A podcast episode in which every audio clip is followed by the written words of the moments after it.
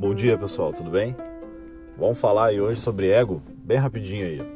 Vamos fazer algumas dicas para não cair na, na armadilha do ego. Então, deixar de ir à necessidade de ser superior. A verdadeira nobreza não se refere a ser melhor do que a outra pessoa. Trata de ser melhor do que tu costumava ser antes.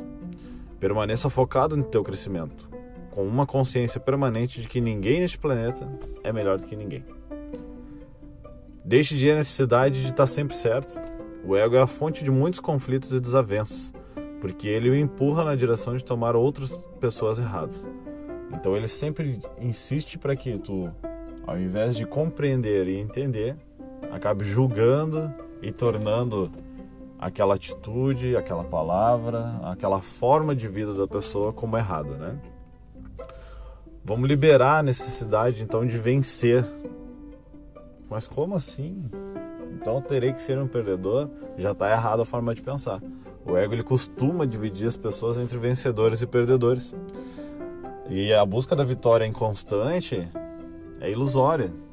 Não existem vencedores e perdedores. Existem pessoas evoluindo e pessoas ainda dormindo. Vamos deixar de ficar ofendido também. É uma das dicas aí para não cair na, no ego. O comportamento dos outros não é motivo para ficar retido. Aquilo que o ofende somente o enfraquece. Então toda a carga negativa, tudo que nos atinge, acaba de certa forma nos dominando. E se te domina, então tu precisa tomar uma atitude, porque tu é consciente, tu é uma pessoa iluminada e tu pode sempre fazer melhor. Essas são as dicas bem rapidinho aí, pessoal, para nós, para início de semana. Se gostou, compartilhe com um amigo, né? E fiquem com Deus. Uma boa semana.